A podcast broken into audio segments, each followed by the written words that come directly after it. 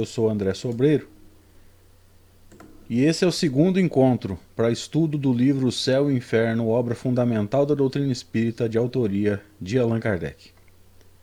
No encontro anterior, nós discutimos os parâmetros do nosso estudo, né, da nossa sequência de estudo, já que é uma obra grande.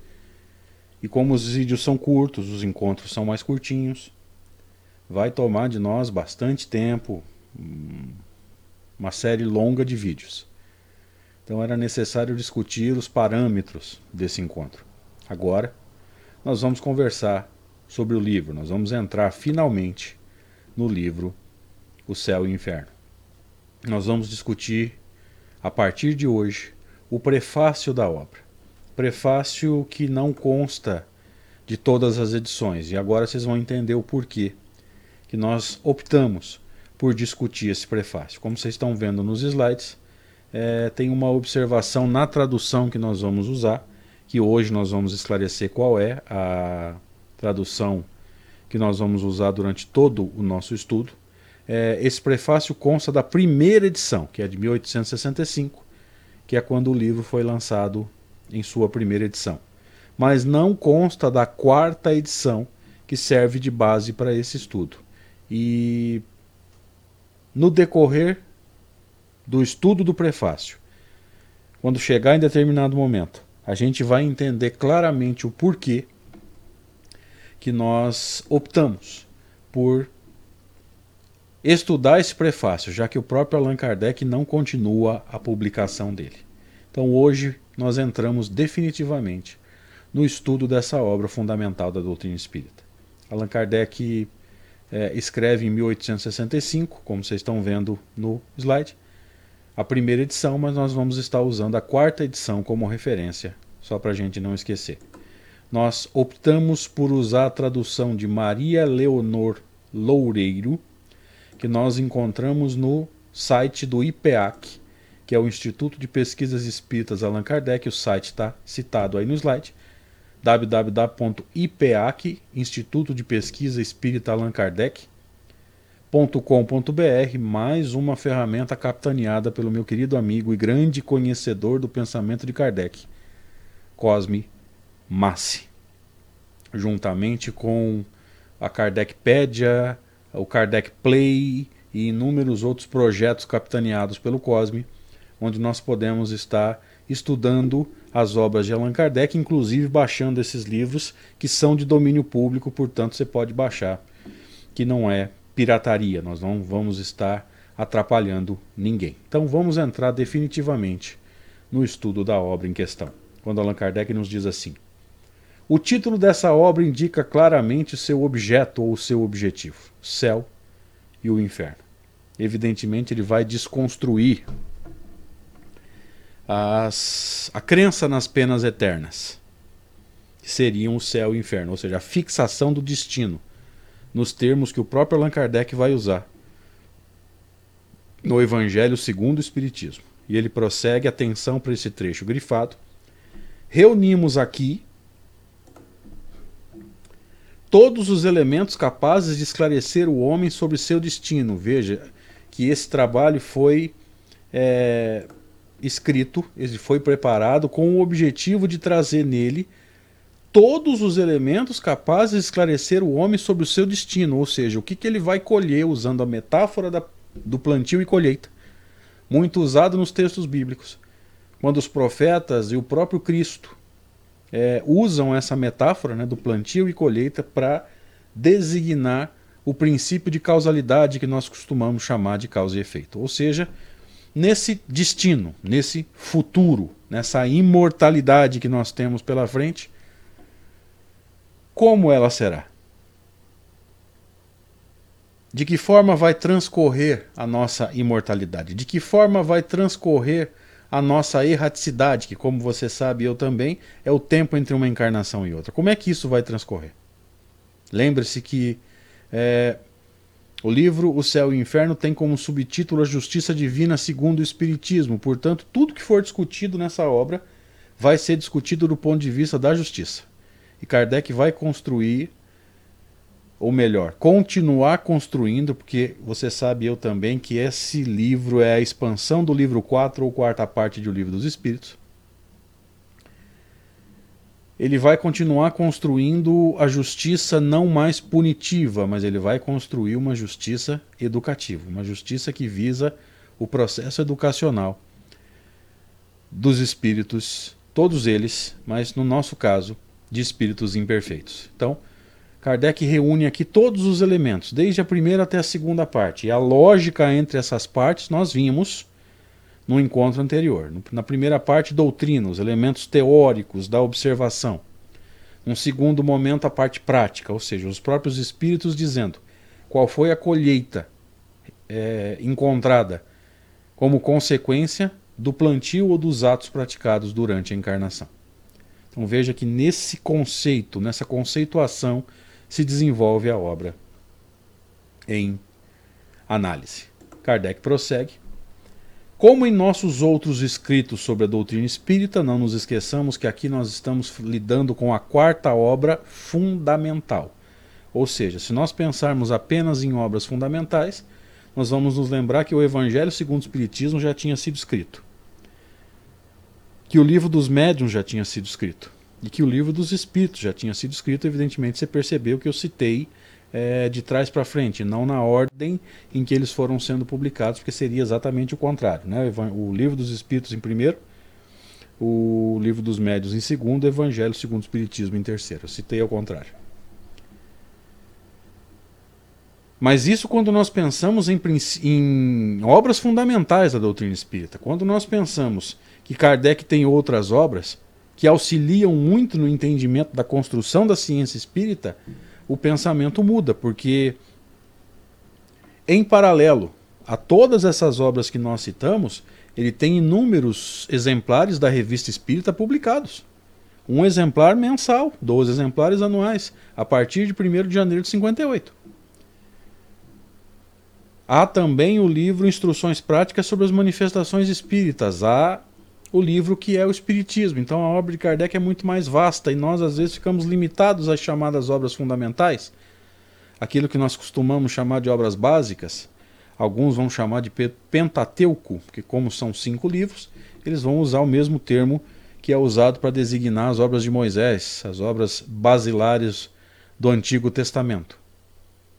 Mas a obra de Kardec é muito maior que isso. Mas ele faz referência aqui aos outros escritos dele sobre a doutrina espírita. Portanto, ficou claro para a gente que, além das três obras fundamentais, na ordem de publicação, o Livro dos Espíritos, o Livro dos Médios, o Evangelho segundo o Espiritismo, há também o livro Instruções Práticas sobre as Manifestações Espíritas, o livro que é o Espiritismo e a coleção da Revista Espírita. Então, em todos esses escritos, não pusemos aqui nada que seja produto de um sistema pré-concebido, ou seja, Kardec não vinha com ideias pré-concebidas que ele queria comprovar, ou de uma outra concepção pessoal que não teria nenhuma autoridade, ou seja, ele não se dá a autoridade.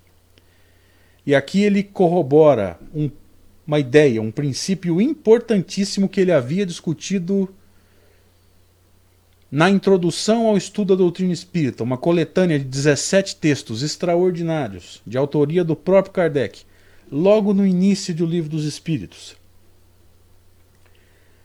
Antes dos, dos chamados prolegômenos, quando ele vai nos sugerir que nós não devemos estudar a doutrina espírita com os chamados preconceitos, que seria mais ou menos o que ele está chamando aqui, eu vou ampliar o slide inclusive, de sistemas pré-concebidos. Porque se nós estudamos doutrina espírita com ideias pré-concebidas, existe uma possibilidade muito grande de nós não estudarmos para aprender, e sim de estudarmos para comprovar as nossas ideias. Então, não é um estudo ao pé da letra, e sim uma tentativa de comprovar aquilo que a gente já pensa. Kardec sugere que isso não aconteça. E se você tem uma ideia pré-concebida, um chamado preconceito, contrário à doutrina espírita, você vai ler procurando erros. Se você tem uma crença pré-concebida sobre doutrina espírita, você vai procurar trechos que comprovem a sua maneira de pensar. E nós não deveríamos fazer isso. Segundo Kardec, repito, nos textos introdutórios ao estudo da doutrina espírita, em O Livro dos Espíritos. Então aqui ele não traz nenhum preconceito, ele nem, não traz nenhum sistema preconcebido que ele queria comprovar. Da onde ele tirou todo esse conteúdo? Vamos ver no slide. Tudo aqui é deduzido da observação e da concordância dos fatos, ou seja, observando, questionando os espíritos de vez em quando, na medida do possível. Quando os próprios espíritos vêm dizer qual foi a colheita, voltando à metáfora do princípio de causalidade sendo comparado ao plantio e colheita. Qual foi a colheita relativa ao plantio ou aos atos praticados durante a encarnação? O que, que acontece com a gente na continuidade da vida, de acordo com aquilo que nós estamos fazendo no nosso dia a dia durante a encarnação? Veja que o método de Kardec, mais uma vez, é o da observação e da concordância. Ele observa, pergunta, formula, depois, muitas vezes, é, consulta os espíritos com relação à teoria por ele formulada. E quando necessário, os espíritos faziam as devidas correções. E ele prossegue. Nesse slide, nós vamos perceber claramente o objetivo de nós termos citado esse prefácio, já que, como vocês viram, o prefácio está na primeira edição. Nós estamos usando a quarta. Não era necessário discutir esse prefácio. Mas nesse slide vai ficar claro por que, que nós optamos por discutir esse prefácio com vocês. O Livro dos Espíritos contém as bases fundamentais do Espiritismo, é a pedra angular do edifício. Evidentemente, pedra angular é uma metáfora que nos remete à construção civil, à engenharia civil e ao um componente do chamado alicerce. Mas você sabe, eu também sei que o Livro dos Espíritos foi publicado em duas edições no mínimo. Né? A edição de 1857, de 18 de abril, como a gente sabe, é uma edição ainda incompleta, era completa para a época, mas depois ela foi ampliada. O Livro dos Espíritos, publicado em abril de 1857, tinha apenas 501 itens. A edição definitiva de O Livro dos Espíritos foi publicado em março de 1860. Então veja que de abril de 57 para março de 60 são dois anos e 11 meses. A gente pode tranquilamente arredondar para três anos. Em três anos, o volume de informações ali é contido mais do que dobra, porque o livro foi de 501 para 1018 ou 1019 questões, dependendo da edição. Mas a qual livro dos Espíritos Allan Kardec se refere? Ao de 57 ou de 60? Agora você vai entender por que nós optamos por citar esse prefácio. O livro dos Espíritos ele não é apenas um livro, ele é um ciclo. Entre 1857 e 1860, o que acontece é a construção das bases ou do alicerce da doutrina espírita, como você está vendo nos slides. O livro dos Espíritos contém as bases fundamentais do Espiritismo. É a pedra angular do edifício. Então, em três anos, dois anos e onze meses, se você quiser, Allan Kardec constrói a base da doutrina espírita e ela está toda em O Livro dos Espíritos. Por isso que em uma das introduções que nós estamos, Introdução ao Estudo da Doutrina Espírita. Allan Kardec vai dizer que esse livro contém a doutrina espírita. Ele não estava mentindo. Se nós não tivermos tempo, paciência ou condições financeiras para estudar toda a obra de Allan Kardec, se nós estudássemos apenas o livro dos Espíritos, já seria grande coisa.